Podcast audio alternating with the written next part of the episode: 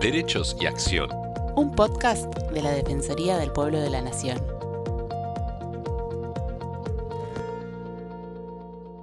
Bienvenidos a los podcasts de la Defensoría del Pueblo de la Nación. Soy Estefanía González Isola y estoy junto a Fernando Almirón para compartir diferentes temas de interés general. La Fundación Mundo Marino es una organización sin fines de lucro preocupada por la conservación del medio ambiente y principalmente de su fauna. El objetivo primordial es la promoción de actividades culturales, científicas, educativas y técnicas tendientes a colaborar con la asistencia de la fauna marina y la conservación de su entorno natural. Brinda tratamiento médico veterinario a especies marinas, en especies mamíferos, aves y tortugas que requieren ayuda para su supervivencia. Realiza y apoya investigaciones y actividades relacionadas con la conservación del medio ambiente marino y su fauna, dando sustento técnico a las personas o instituciones que desarrollen tareas acordes a sus principios. Promueve cursos, conferencias y eventos para divulgar la problemática ambiental y compartir distintas estrategias de conservación. Además, desarrolla capacitación de recursos humanos. Para hablar sobre las actividades de su fundación estamos en comunicación con Sergio Morón. Sergio es biólogo marino, especialista en mamíferos marinos. Participó en numerosas campañas de investigación en ballena franca austral, incluso en el continente antártico. Desde el año 1998 se desempeña como jefe del Departamento de Educación Ambiental de la Fundación Mundo Marino. Hola Sergio, ¿cómo estás? Y bueno, muchas gracias por estar con nosotros. No, gracias a ustedes por convocar. Sergio, queríamos comenzar para que nos expliques brevemente cuál es el objetivo de trabajo de la Fundación Mundo Marino.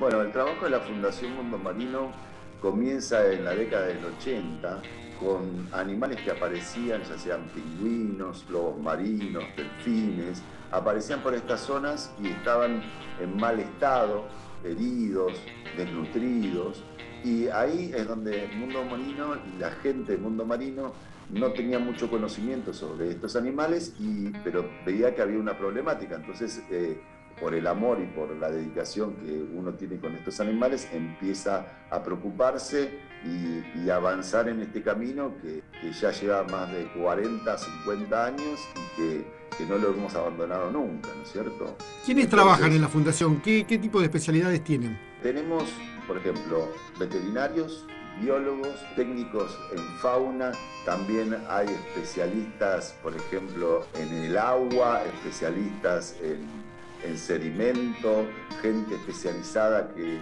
trabaja en cangrejales, eh, bueno, es muy variada. Una de las cosas que me gustaría contarte, que, es bastante interesante, es que una de las formas que tuvo la Fundación Mundo Marino de crecer a lo largo de los años es con convenios con distintas organizaciones, ya sean ONG, ya sean gubernamentales o no gubernamentales. Y eso nos permitió acercarnos a universidades, a, nacionales o internacionales, a ONG que se dedican al cuidado del ambiente marino, del ambiente terrestre, y de esa forma se pudo avanzar mucho en el conocimiento de estas especies, que por otro lado te cuento que al principio, cuando Gloria Méndez, que es medio mi mentora, es decir, la persona que más se dedicaba a la rehabilitación, y al cuidado de los animales, iba a La Plata a preguntar a ver si veíamos manadas de toninas en esta zona. Me decía, no, no, en esta zona no, no, no hay toninas, no hay delfines. Entonces fue avanzando con el conocimiento y también con, con, las técnicas y con las relaciones para poder crecer en el, en el, cuidado de la fauna marina. Sergio, recientemente un informe determinó que en el año 2021 aumentó casi un 50% la cantidad de fauna marina hallada muerta en la costa bonaerense. ¿Cuáles fueron los motivos y a qué se deben? Mira, uno de los motivos primordiales es los hechos eh, antropogénicos, es decir, eh, el, accionar del hombre en, la playa, ya sea la basura, ya sea eh, las redes de pesca, ya sea los, la contaminación, es decir, todas las acciones del hombre sobre la costa es lo que afecta en cierta medida a la fauna marina. También la pesca indiscriminada, a lo cual disminuye las presas de muchas especies y generan famélicos o no, no tengan su, alimento, ¿no es cierto? Entonces, todo sumado genera que la fauna marina está como, le, estás degradando el hábitat, le estás sacando las especies que, se alimentan, estás eh, contaminando con plástico, con otros eh, sustancias y eso va afectando a las especies que ahí viven. ¿Qué, y qué, tipo de animales fueron hallados sin vida? Mira, generalmente lo que se puede hallar es pingüinos, gaviotas, se pueden hallar tortugas, eh, lobos marinos, delfines, cachalotes, ballenas, ahí es muy variado. Eh, por ejemplo, una de las especies que más ha aumentado en los últimos años la incidencia en, la costa es la ballena jorobada. Eh, antes no se veía, se veía una ballena por año y era como algo muy, muy raro de, observar. Y en el último año han aparecido muchos hallazgos de de animales varados, ¿no es cierto? ¿Y qué tipo de asistencia veterinaria le dan cuando encuentran este tipo de animales heridos por ahí o cuando todavía se pueden recuperar? ¿Cómo hacen para volverlos al mar? Es decir, ¿cómo, cómo, cómo se trabaja en eso? La idea es, primero de todo, evaluar a través de la observación directa, evaluar cuál es el estado del animal. Porque muchas veces hay animales que no necesitan trasladarlo al centro de rehabilitación, se hace una observación directa, el animal está descansando, vamos a poner un lobo marino, que, es un poco lo que veníamos hablando recién, un lobo marino. El lobo marino normalmente puede salir a la costa a descansar, entonces vos tenés que observar el estado general, si se le ven las costillas, si no se le ven las costillas, si está flaco, si es un animal muy grande, si es un animal viejo, eh, cuál es la reacción del animal. En base a todo ese análisis que se hace eh, primariamente, ahí se determina si, por ejemplo, se ve que tiene una herida o que el animal le cuesta respirar o, que le cuesta caminar o camina con dificultad o que, bueno, todo eso se analiza y ahí se decide si se va a hacer el traslado al centro de rehabilitación o se está descansando y se deja en la playa. Si uno ve, por ejemplo, un, delfín, como puede ser, puede ser una francicana, que es un delfín de la zona, que es muy raro, es endémico, y está fuera del agua, uno ya sabe que esos animales eh, algo les está pasando porque no es su, su, lugar habitual. Entonces, en base a todas estas determinaciones, se decide el traslado al centro de rehabilitación y luego de de hacer análisis o de sangre o de aire expirado eh, o tomar radiografías o, o, que el veterinario genere el análisis clínico, ahí se determina cómo, cómo empezar a tratar al animal y esperar la recuperación para su reinserción en el, en el medio acuático. Y Sergio, si bien la contaminación por basura en el mar afecta a todas las especies marinas, un caso muy especial es el de la tortuga. ¿Cómo se ven afectadas? Generalmente cuando las tortugas pueden confundir su alimento con una bolsa de plástico, por ejemplo. ¿sí? Hay muchas especies de tortugas que se alimentan medusas, es decir, de aguas vivas, entonces ellos ven la forma de una bolsa eh, en el agua y, confunden con, con, una medusa, entonces eh, comen y queda en el tracto digestivo. A través de trasladarla al centro de rehabilitación se va procesando toda esa basura que le genera saciedad, es decir, la tortuga al comer basura cree que, es alimento y está eh, como está llena, pero la realidad es que es todo basura. El 97% de las, de las tortugas que entran al centro de rehabilitación poseen su tracto digestivo eh, distintos tipos de plástico, ya sea plástico de las bolsas de las bolsas camisetas de los supermercados, tergopol, gomitas, hasta se han encontrado pelo de muñecas, bueno, corcho, eh, celofán, hay un montón, una gran variedad que se ha encontrado en los estómagos. Entonces, todas las tortugas, las siete especies de tortugas del planeta están en peligro de extinción. Hay tres que son las que más aparecen en esta zona, que la tortuga cabezona, la tortuga verde y la tortuga laúd. De las tortugas verdes, por ejemplo, se queda en cuarentena a la espera de, largar toda la, basura que tiene el tracto digestivo y después se hacen reinserciones que periódicamente se hacen reinserciones. Una última que me acuerdo, reinserción que se hizo en febrero, se, se reinsertaron cinco tortugas al mismo tiempo, ¿cierto?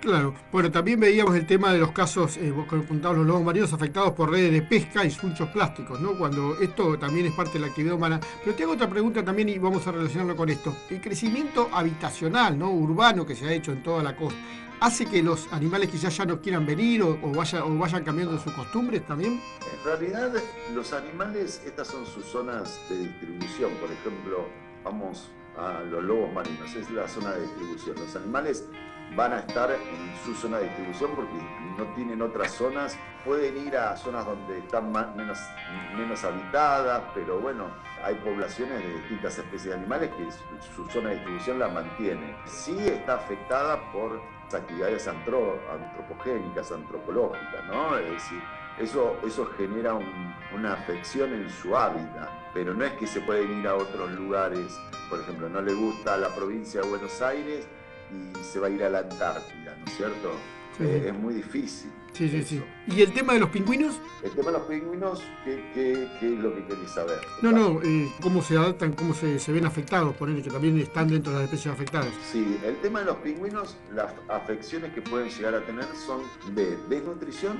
Generalmente las colonias están en el sur de nuestro país, hay un montón de colonias y hay eh, reproducción de pingüinos magallánicos. Entonces, cuando los pichones empiezan a hacer sus primeras salidas al mar para buscar alimento, hay veces que empiezan a aparecer en la costa porque no encuentran ese alimento y empiezan a aparecer desnutridos. Eso es una afección generalmente se puede llegar a dar acá en la provincia de Buenos Aires. Y la otra afección es por el petróleo, ¿no es cierto? Es decir, cuando algún barco que transporta petróleo tiene o una fuga o ha limpiado sus tanques cisternas del petróleo y se larga ese petróleo, puede afectar al plumaje, lo cual rompe el aislamiento de la capa de plumas, es decir, todas las plumas generan como un aislamiento del pingüino que lo hace que esté completamente casi seco la piel cuando está en el agua. Entonces, de esa forma, con ese aislamiento, los pingüinos no tienen frío. Si con el petróleo se rompe ese aislamiento, los pingüinos empiezan a tener frío y al tener frío salen del agua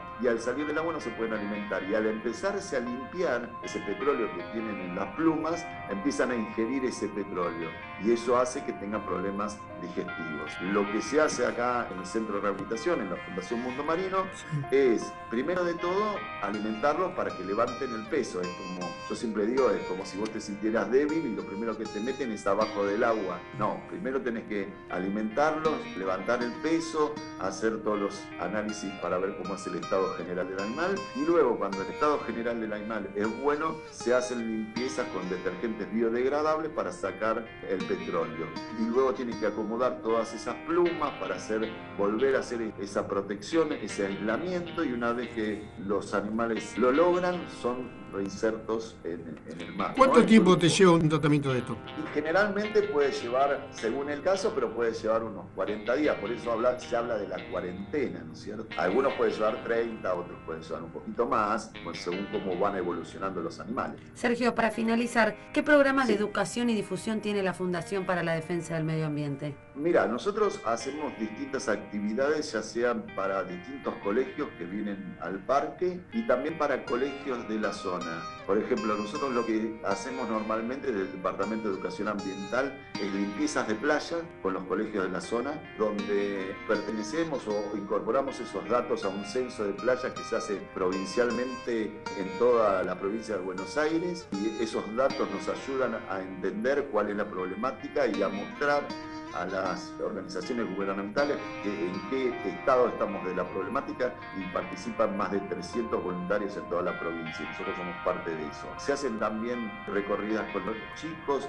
hay muchas en la página de la fundación tenemos actividades para que los docentes puedan eh, realizar ya hechas, es decir, para que el docente pueda utilizar inmediatamente con videos y poder llegar a todos los colegios de Argentina y hay póster también que se pueden bajar. Hay un montón de material, efemérides, efemérides como el Día de la Tierra, el Día del Pingüino. Hay un montón de material que está disponible para todo aquel que quiera acercarse y que quiera utilizarlo en la educación, que para nosotros es tan importante poder realizar, ¿no es cierto? Bueno, Sergio, te agradecemos mucho todos los conceptos, por supuesto, habernos atendido y bueno, también el, trabajo de la defensa del medio ambiente y, de estos, eh, esta fauna marina que además tanto después eh, nos gusta ver, ¿no? Por ahí en algún momento. Sí, la verdad que acercarse a la costa y poder ver los pingüinos, los lobos, los delfines, las ballenas es fabuloso. Por eso hay que protegerlos y hay que tratar de no contaminar estas playas porque las usamos todos, ¿no es cierto? Muchas gracias, Sergio, y los esperamos la próxima semana una nueva emisión de Derechos y Acción.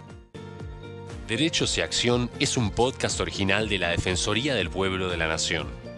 La producción de este episodio estuvo a cargo de Bianca de Gaetano, Nelly Durán Cianotti, Martín Genero y Georgina Sturla. Podés encontrarnos en redes. Por WhatsApp escribirnos al 113-762-4966.